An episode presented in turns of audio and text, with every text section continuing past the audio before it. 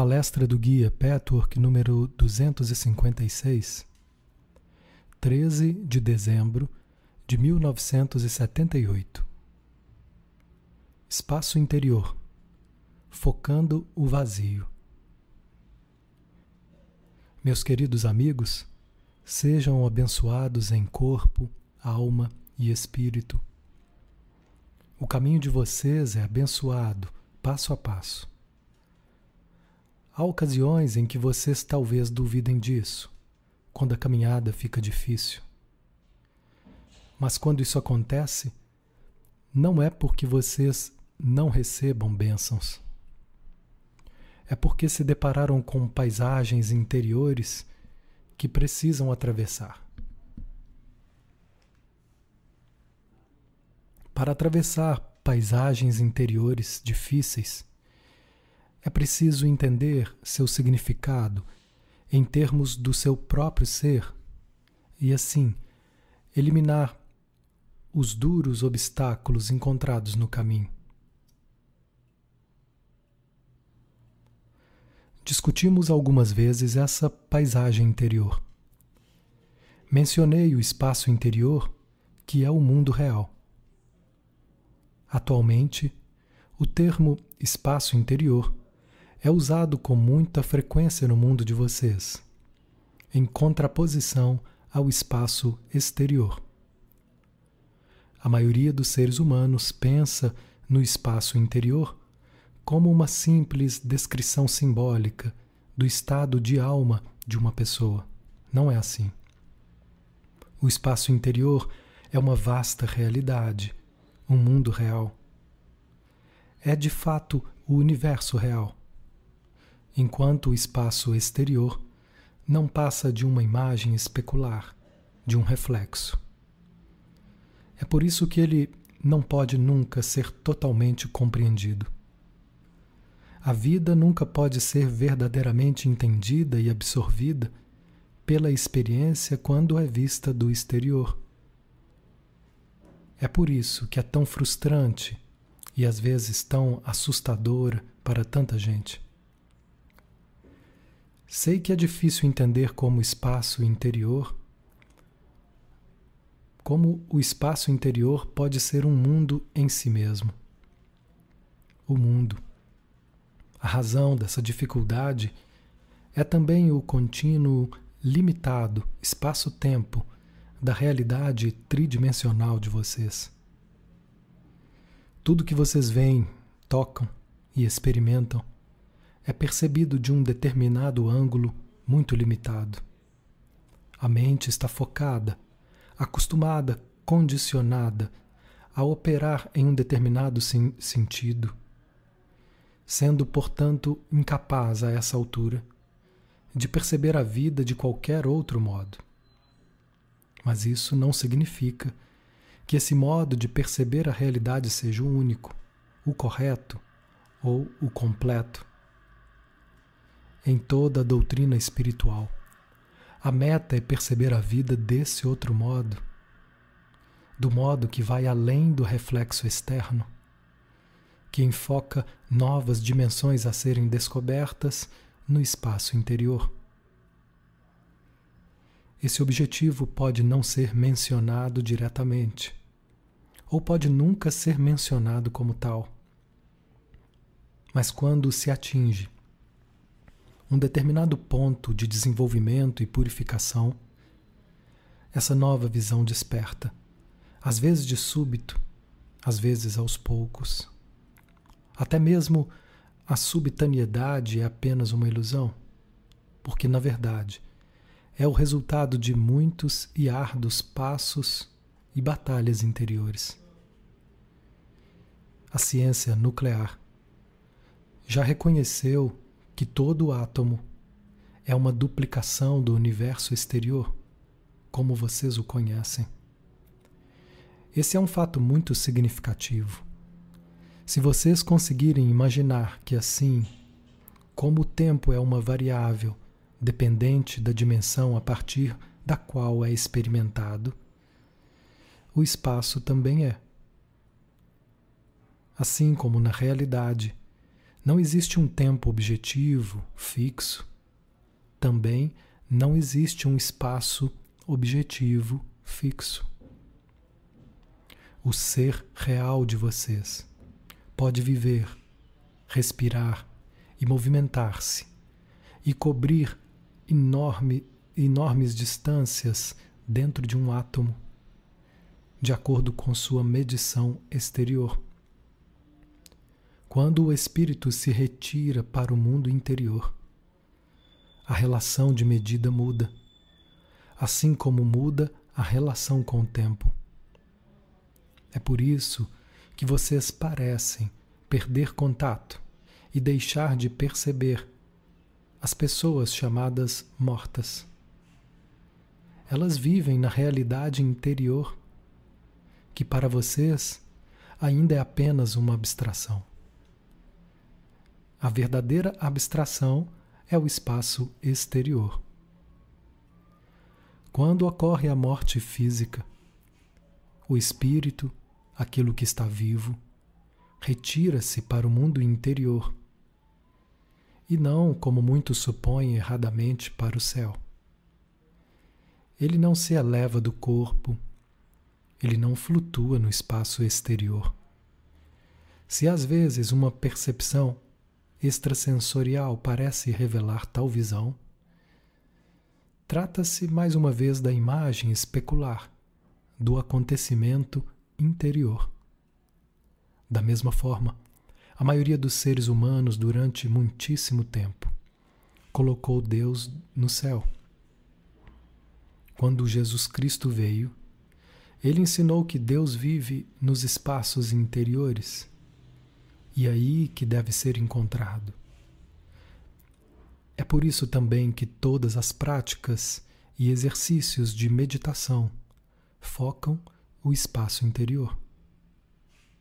Há muito tempo sugeri um exercício de meditação em que vocês não pensam, em que vocês se esvaziam. Aqueles de vocês que tentaram fazer esse exercício viram como ele é difícil. A mente está cheia de seu próprio material e fazê-la calar não é tarefa fácil. Existem várias abordagens para fazer isso. Nas abordagens orientais, isso normalmente é feito mediante uma longa prática e disciplina. Isso, em conjunto com a solidão e a quietude exterior, pode acabar gerando quietude interior. A abordagem usada em nosso caminho é diferente. Esses ensinamentos não querem tirar vocês do mundo. Pelo contrário, a meta é estar em seu mundo da melhor maneira possível, entender, aceitar e criar nele da maneira mais produtiva e construtiva. Isso só pode ser feito quando vocês se conhecem e se entendem plenamente. Como eu disse, quando vocês atravessam os espaços difíceis, tornam-se mais bem equipados para funcionar nessa realidade tridimensional. Nessa situação, não há divisão entre espaço interior e exterior. Quando a verdade interior reina, a percepção da verdade exterior aumenta. Conforme o entendimento do eu aumenta, Assim aumenta o entendimento do mundo. Quando vocês aprendem a recriar aquilo em vocês que é imperfeito, falho, aprendem a recriar sua vida exterior. Quando vocês passam a reconhecer a beleza interna como manifestação divina, também a sua visão da criação se expande e percebe a beleza do Criador e sua criação. Quando existe paz em seu íntimo, vocês também ficam em paz com esse mundo, por mais experiência, por mais que experiências indesejáveis existam à sua volta. Em outras palavras, vocês não precisam de condições externas, de retiro absoluto, para atingir o espaço interior. Vocês tomam outro rumo, pelo qual vão direto até o que parece ser a maior das obstruções. As imperfeições em vocês e à sua volta. Vocês as encaram, lidam com elas, até elas perderem o aspecto assustador. Esse é o caminho de vocês. O enfoque no vazio interior pode ser um exercício adicional e útil, mas não deve ser nunca o único método para atingir a autopercepção.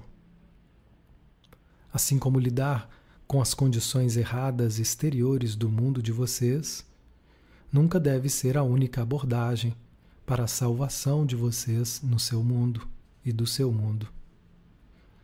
O vazio focado cresce, tanto propositada como espontaneamente, à medida que vocês eliminam obstáculos interiores. Nas etapas iniciais, vocês sentem apenas isso: vazio, nada.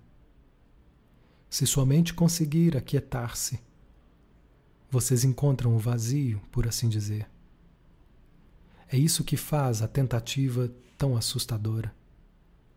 Parece confirmar a suspeita de que não há nada dentro de vocês, que na verdade vocês são apenas o eu exterior e mortal. Essa é a razão pela qual a mente se faz tão ocupada e tão cheia de ruído. A intenção é encobrir a quietude que parece anunciar o nada. Mais uma vez, vocês precisam ter coragem para atravessar um túnel de incerteza. Vocês precisam correr o risco de permitir que se instale a grande quietude, que a princípio não tem significado, não tem nada que indique vida ou consciência. Creio que a maioria de vocês já ouviu a voz do seu Deus interior, do seu eu superior, enviando suas inspirações através da mente, não necessariamente logo depois de uma meditação ou prece, mas muitas vezes mais tarde, quando vocês menos estão pensando naquilo. É então que sua mente está suficientemente descontraída e suficientemente liberta da vontade do eu para permitir que o mundo interior se manifeste. Acontece a mesma coisa com relação a vivenciar o universo interior, o mundo real. O vazio focado colocará vocês em contato com todos os níveis do seu ser. Permite trazer à tona o que estava oculto, as distorções, os erros o material do eu inferior e, consequentemente, a realidade do seu eu superior e o vasto mundo de vida eterna que ele habita. É preciso passar por muitas etapas e fases. As últimas etapas somente podem ocorrer quando já houve alguma purificação e integração. O vazio não focado é um afrouxamento da consciência. O vazio focado é uma elevação da consciência. O primeiro é uma falta de sintonia, um vago perambular da mente que pode levar a um vazio sem sentido. O sono ou outros estados de inconsciência são as etapas finais. O vazio focado é extremamente concentrado, ciente, e totalmente presente. Se o mundo interior for enfocado à exclusão do mundo exterior, vocês não criam apenas uma divisão, mas também uma situação em que se furtam ao propósito da sua encarnação. Como vocês podem cumprir a sua tarefa, seja ela qual for, se não utilizarem o seu mundo para esse fim. Não teriam vindo para essa dimensão se isso não fosse necessário a vocês. Portanto, precisam fazer uso desse mundo e fazer com que as condições exteriores e interiores mantenham sempre uma relação significativa entre si. Vocês estão aprendendo a fazer isso nesse caminho. Todas suas experiências se relacionam com sua personalidade e os vários níveis do seu ser.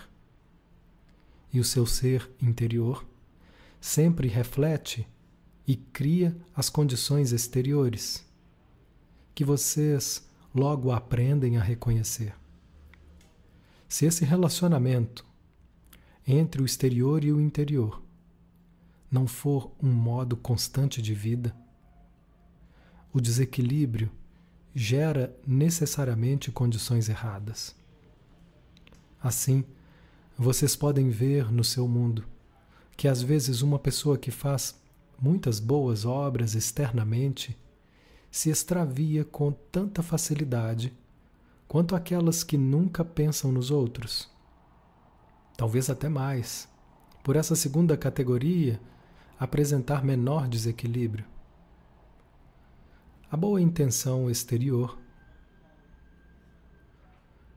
e as boas obras requerem um foco interior para se evitar a condição de desarmonia e a divisão perigosa. O vazio focado acaba trazendo a luz do eterno. Talvez possamos classificar algumas etapas básicas, correndo o risco de excesso de simplificação. Na realidade, muitas vezes as etapas se sobrepõem e não ocorrem em nítida sucessão, como vou descrever para fins de esclarecimento.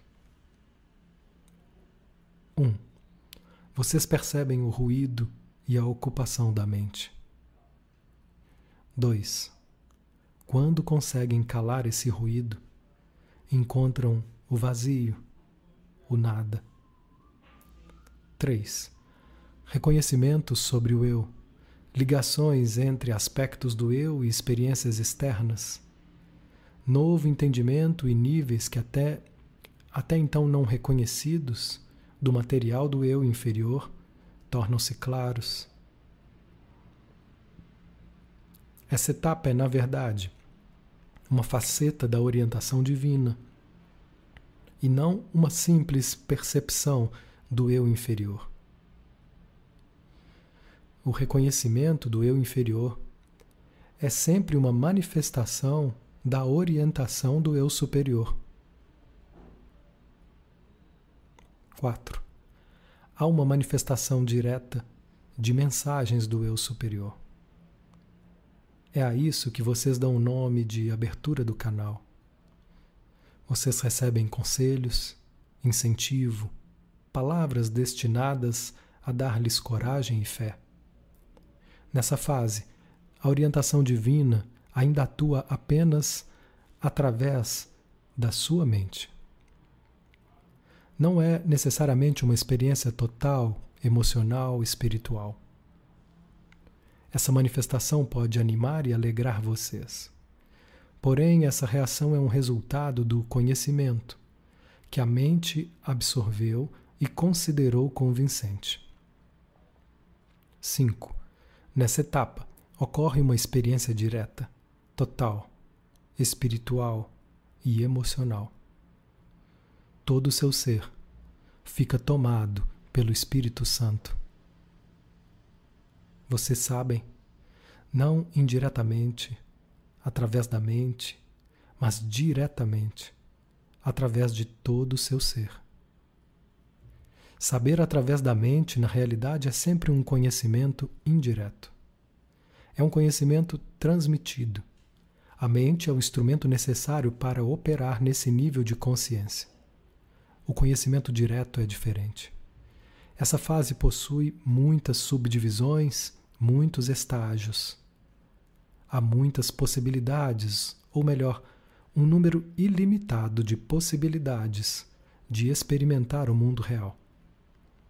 Isso pode ocorrer simplesmente por meio do conhecimento total que afeta todas as fibras do seu ser, todos os níveis da sua consciência. Pode ocorrer por meio de visões, de outras dimensões, Mas tais visões nunca são apenas coisas que se veem.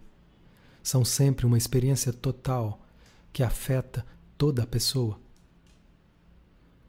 No mundo real, ao contrário do seu mundo fragmentado, toda percepção sensorial é total. Ver nunca é apenas ver. É simultaneamente ouvir, saborear, sentir, cheirar e muitas outras percepções das quais vocês nada sabem no seu nível de ser. Nessa quinta etapa, ver, ouvir, perceber, sentir, saber, incluem sempre todos os elementos. Abrangem todas as capacidades que Deus criou. E vocês mal podem imaginar a riqueza, a variedade de possibilidades ilimitadas dessas capacidades. O vazio focado é o estado ideal para o Espírito Santo preencher. O Espírito Santo é todo o mundo de Deus em todo o seu esplendor, em sua indescritível magnificência. Sua riqueza não pode ser traduzida em linguagem humana. Não há meio de descrever o que existe quando o medo, a dúvida, a desconfiança e, portanto, o sofrimento, a morte e todo o mal são superados. O vazio focado, portanto, nada mais é senão o limiar de uma plenitude que existe unicamente no mundo do espírito. A prática do vazio focado não deve ocorrer jamais com a esperança de obter resultados imediatos. De fato, é necessário não ter absolutamente nenhuma expectativa a expectativa é uma tensão. E a tensão impede o estado total de descontração interior e exterior. Além disso, a expectativa é irrealista, pois pode levar muitas encarnações de desenvolvimento para que um ser humano consiga chegar perto dessas experiências. Assim, qualquer espécie de expectativa provoca decepções que, por sua vez, acionam uma reação em cadeia de novas emoções negativas, como dúvida, medo, desânimo e assim por diante. A razão por que estou falando sobre esse tema é a de prepará-los para uma importante prática de meditação. Já falei anteriormente sobre os diversos modos de meditação, principalmente com relação à impressão e expressão. Muitas de suas meditações lidaram com isso e devem continuar assim. Esse aspecto é uma limpeza da mente e seu uso como ferramenta construtiva. A ferramenta se torna um grande agente de criação. Se torna um agente de criação o aspecto de expressão começou a manifestar-se até certo ponto naqueles cujos canais estão abertos, talvez apenas ocasionalmente. Mas vocês precisam saber que há outras etapas, fases e possibilidades, e devem encará-las com paciência, respeito e humildade. Devem entender que essas experiências abrirão os vastos espaços interiores em que existem muitos mundos, muitos universos, muitas esferas, planícies e montanhas sem fim, mares de indescritível beleza.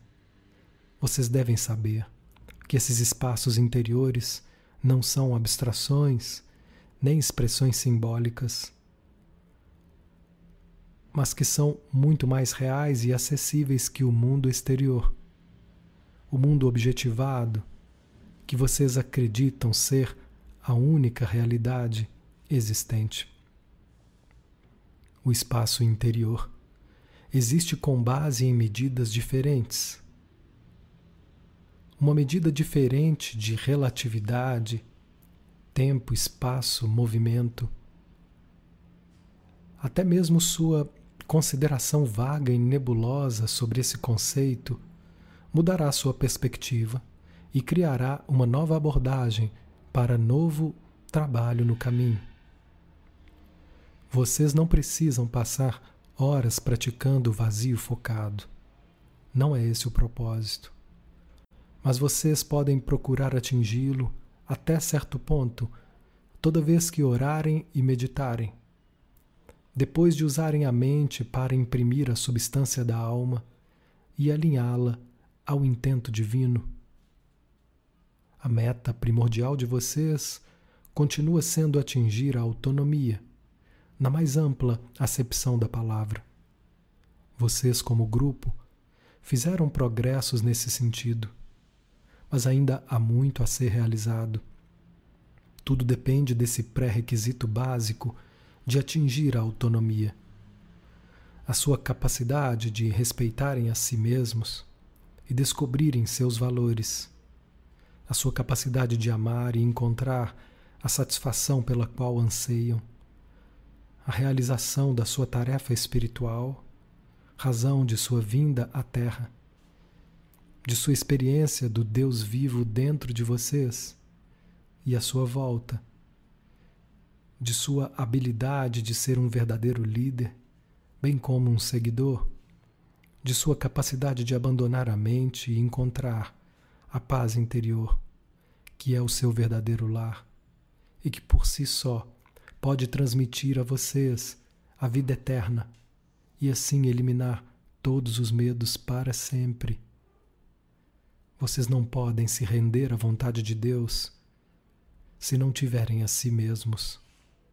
Tampouco podem realmente encontrar a si mesmos se vocês mesmos se a entrega a Ele não for incondicional. Como é essa necessidade fundamental, precisamos dedicar mais algum tempo à discussão desse tópico. Apesar de eu já ter dito tanta coisa a esse respeito anteriormente, mas ainda vejo aqui e ali tanta resistência a atingir esse importante estado de identidade autônoma. Vocês ainda anseiam por uma figura de autoridade que assuma as rédeas por vocês quando a vida fica perigosa quando seus erros inevitáveis obrigam vocês a arcar com as consequências, quando suas inevitáveis imperfeições criam condições que vocês precisam vivenciar, explorar e entender perfeitamente em todos os níveis. Vocês ainda anseiam pela vida perfeita, em que nada disso é necessário ainda nutrem a ilusão de que é possível evitar os erros, evitar pagar o preço por eles. Essa ilusão é perigosa, tanto mais porque é tão sutil que pode passar despercebida e ser negada. A manifestação dessa ilusão pode ser racionalizada e, portanto, também negada. Sempre que vocês estão inseguros e confusos a respeito de si mesmos, de seu ambiente, dos acontecimentos à sua volta, é sinal de que ainda nutrem essa ilusão e assim evitam propositadamente crescer e atingir a identidade completa. Sempre que vocês se revoltam contra figuras de autoridades, é sinal de que ainda anseiam pela autoridade certa, a superpessoa que assume as vicissitudes da vida e dessa forma protege vocês de vivenciarem sua realidade. Quando existe autonomia, não há necessidade alguma de revoltar-se contra a autoridade. Não há confusão alguma. Existe uma clara percepção do que é verdadeiro e do que é falso. E, portanto, pode haver acordo ou desacordo sem rebeldia ou submissão medrosa. O caminho para essa clareza e capacidade de discriminar é a capacidade e a vontade de pesquisar, questionar, investigar, abrir-se, explorar. Isso requer paciência.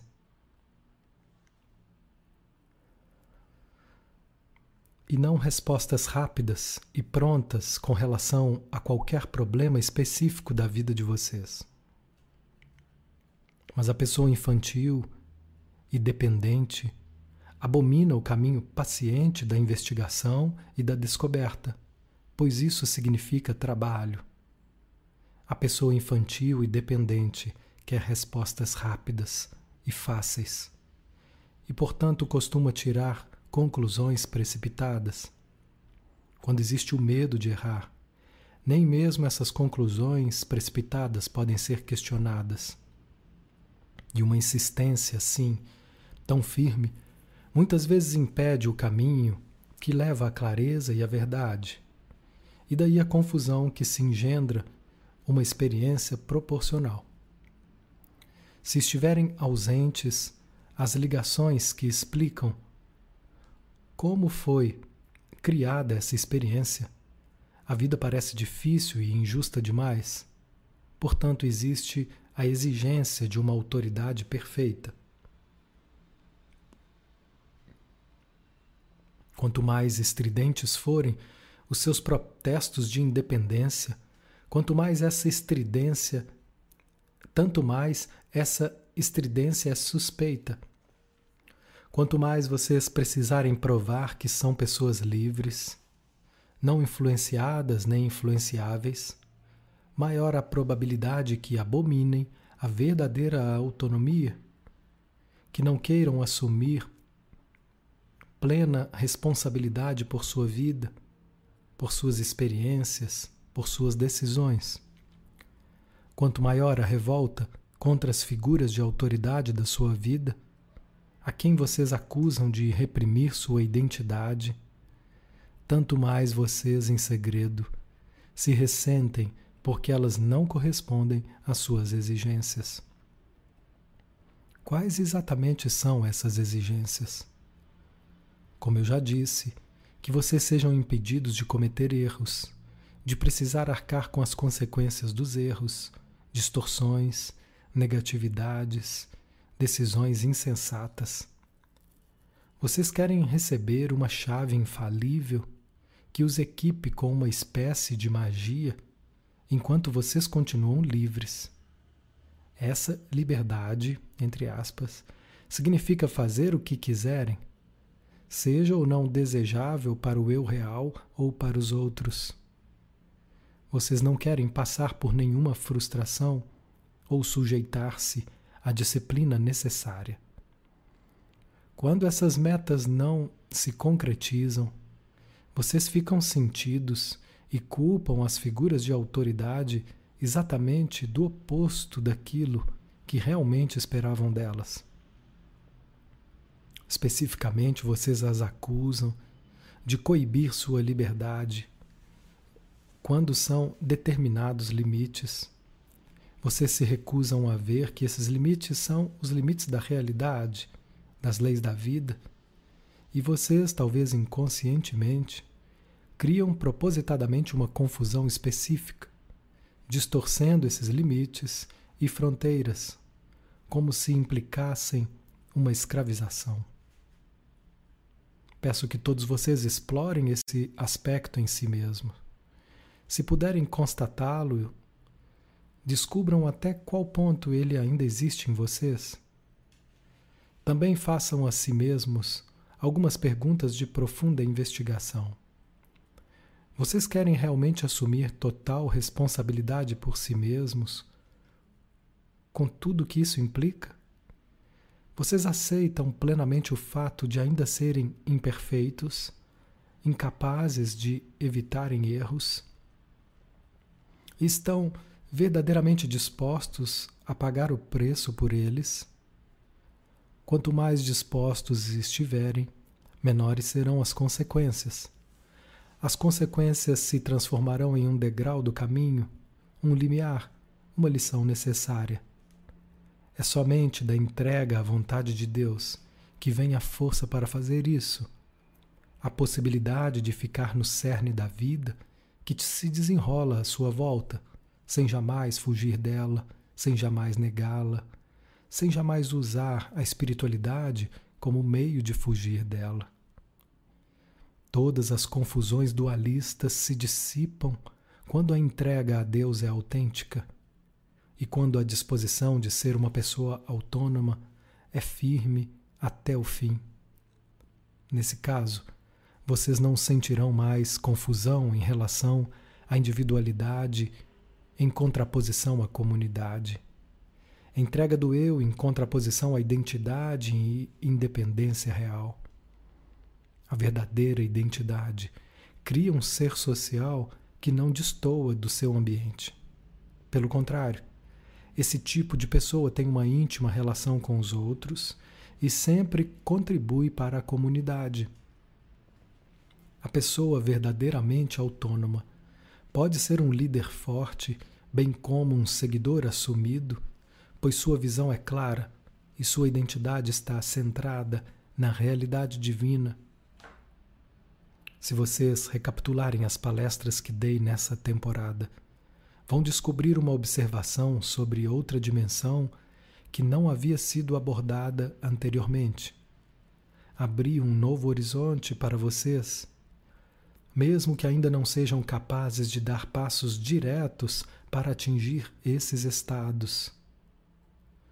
Mas nesse momento é importante vocês saberem que eles existem. O que mais impede vocês de passar por essas portas é exatamente o problema de ainda evitarem assumir a responsabilidade total por si mesmos, a autonomia, a prestação de contas, a liberdade de vocês é diretamente dependente disso. A capacidade de se soltarem na força e não na fraqueza depende disso. É claro que a autonomia ou falta dela é sempre uma questão de grau. Muitos de vocês são perfeitamente capazes de manter-se na vida no tocante a ganhar o próprio sustento. Podem fazer isso de maneira saudável e produtiva, que portanto apreciam também podem ser realistas e aceitar que nessas questões sempre existem aspectos de dificuldade, de tédio, de luta. Vocês envidam os maiores esforços nessas épocas de dificuldade e, em geral, se empenham no trabalho. É exatamente por isso que são bem-sucedidos e sentem prazer no trabalho. Mas há muitas outras áreas, mais sutis, menos facilmente perceptíveis, em que vocês continuam querendo depender e não assumir seu próprio self. Cabe a vocês explorar essas áreas. O sinal é o que vocês sentem em relação às figuras de autoridade na sua vida. Como vocês separam as pessoas em quem podem confiar e a quem não merecem confiança para que lado pendem seus sentimentos. Acontece muitas vezes que seus sentimentos tendem precisamente para aqueles que não merecem confiança, enquanto vocês encaram com desconfiança aqueles que estimulam a sua autonomia e merecem sua confiança.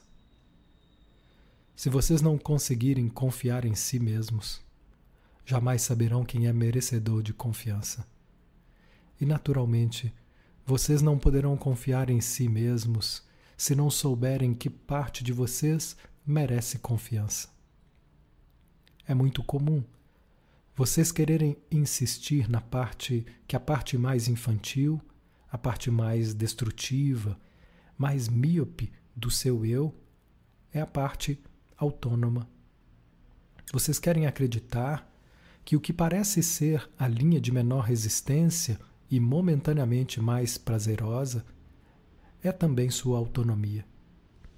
Às vezes pode ser mesmo, mas de jeito algum é assim sempre.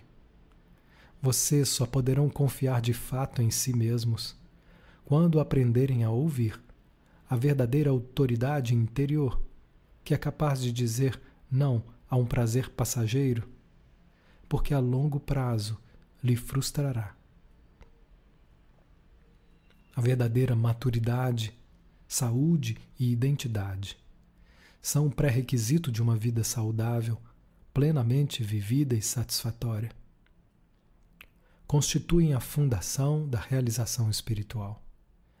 Sem esse estado, a espiritualidade, mais cedo ou mais tarde, acaba sempre apresentando alguma distorção. Por mais bem intencionada que seja a pessoa no início da jornada. Por outro lado, esse estado de saúde e autonomia não é viável por meios meramente psicológicos. Os psicólogos de vocês têm a ideia certa na cabeça e lutam para atingir esse objetivo na abordagem de seus pacientes. Mas a menos que a pessoa aprenda que é preciso ouvir várias vozes interiores, a menos que uma escolha seja feita pela voz que deve merecer confiança ou rejeição, a menos que essas vozes sejam exploradas, o objetivo será para sempre enganoso e não passará de uma bela teoria. O que isso quer dizer é que a voz do seu eu superior, que muitas vezes é a mais fraca no princípio, precisa ser ouvida, em vez de se dar atenção apenas ao clamor barulhento daquela parte que não quer tolerar jamais nenhuma frustração. Precisa ficar claro para vocês, queridos amigos, que somente uma comunidade formada por pessoas autônomas pode ser como grupo autônoma, segura e criativa. Na nova era, tudo pende para essa direção. Toda a sociedade de vocês pode ser transformada na medida em que mais e mais pessoas se desenvolvam dessa forma, a atingirem a maturidade emocional, mental e espiritual. Quando toda a sociedade, pelo menos como atitude geral, apresentar valores que expressam esse estado, nem mesmo aqueles que vêm das esferas mais baixas, com intenções destrutivas e ou criada com intenções destrutivas. Desculpe. Com intenções destrutivas e ignorância espiritual serão capazes de fazer grandes estragos na Terra. A influência deles vai se dissolver como a neve se derrete ao sol. Não é assim agora. É porque há pessoas demais suspirando por figuras de autoridade que tudo permitam e nada proíbam que assumam todas as agruras da vida. O contato profundo, intenso e realista com o Cristo é possível de maneira expandida, mas apenas quando a personalidade humana encontra-se nesse estado. Caso contrário, o caminho fica bloqueado, a experiência é inacessível, as vozes são confusas. A entrega total a Deus se torna algo confuso. A vontade de render-se a uma falsa autoridade que permeia tudo e não impõe a nenhum limite a linha de menor resistência, que nunca imponha nenhuma frustração, a vontade de insistir nesse tipo de utopia cria simultaneamente um medo interior naqueles cujo eu interior de alguma forma sabe dos perigos dessa rendição. Os mais fracos se rendem a falsos profetas, como diz a Bíblia. Aqueles que são um pouco mais fortes, em parte ainda nesse estado inacabado, em parte ainda lutando pela verdadeira autonomia, temem a rendição de qualquer espécie. O que lhes realmente causa temor e desconfiança é seu próprio desejo de um falso profeta que promete o que nunca deveria prometer. Essas promessas podem não ser feitas tão explicitamente, mas estão implícitas em suas mensagens e atingem a consciência dos mais vulneráveis devido à pouca vontade que têm de assumir a própria vida.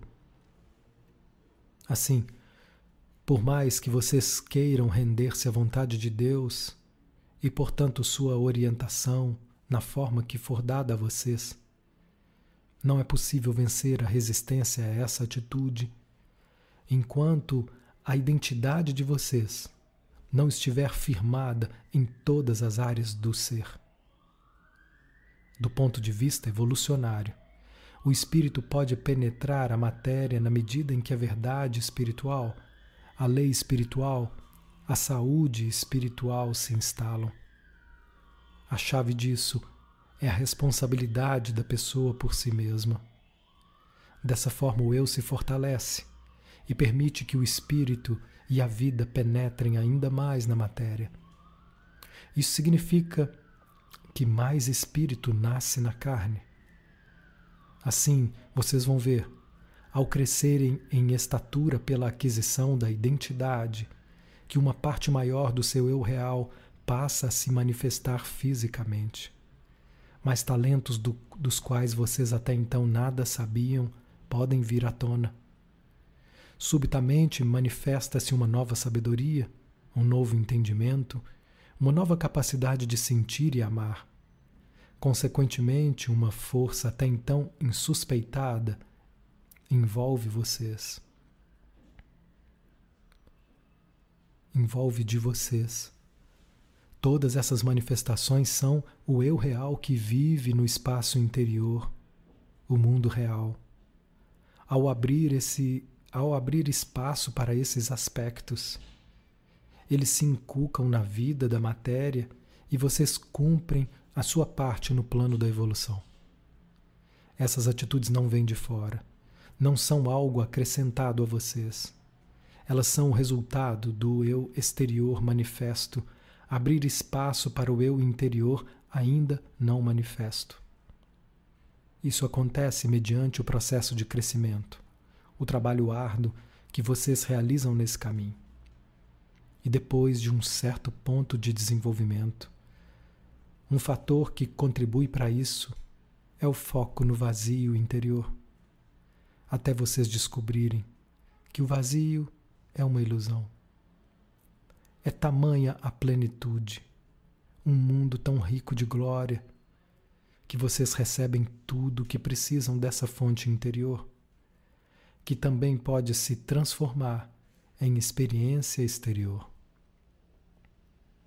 Cristo veio de muitas formas, muitas vezes na forma de diferentes pessoas iluminadas através das eras. Mas nunca ele veio de forma tão plena e completa, tão sem entraves como em Jesus.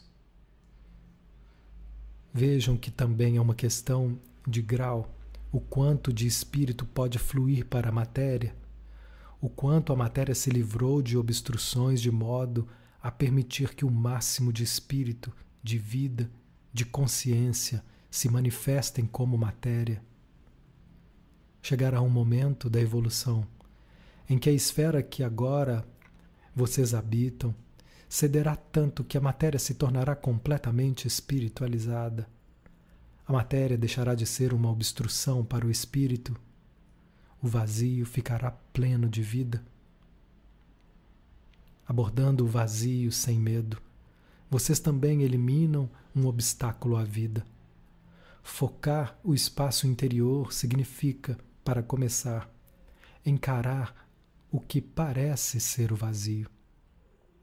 Através desse vazio, vocês alcançam a plenitude de espírito, a totalidade da vida em sua forma pura e sem obstruções. Esse material de vida contém todas as possibilidades de expressões, de manifestações. A alegria de vivenciar essa realidade é maior do que qualquer outra. Nessa alegria está a sua unidade com o Criador, onde vocês e Ele são de fato um. Vocês veem, meus amigos, que nada na sua personalidade, nenhum aspecto dela é insignificante em termos de criação e evolução. Não existe isso de algo ser apenas um aspecto psicológico. Toda atitude, todo modo de pensar, sentir, ser e reagir se reflete diretamente na sua participação no plano maior das coisas. Sabendo disso, talvez vocês achem mais fácil, uma vez mais, dar maior valor à sua vida ao seu patchwork, aos seus esforços. Vocês vão aprender uma vez mais a unificar uma dualidade arbitrária, as preocupações espirituais versus as preocupações mundanas.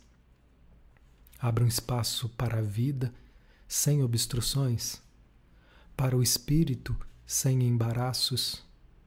Deixem que ele preencha todas as partes do seu ser, para que vocês finalmente saibam quem de fato são. Abençoo a todos vocês, queridíssimos amigos.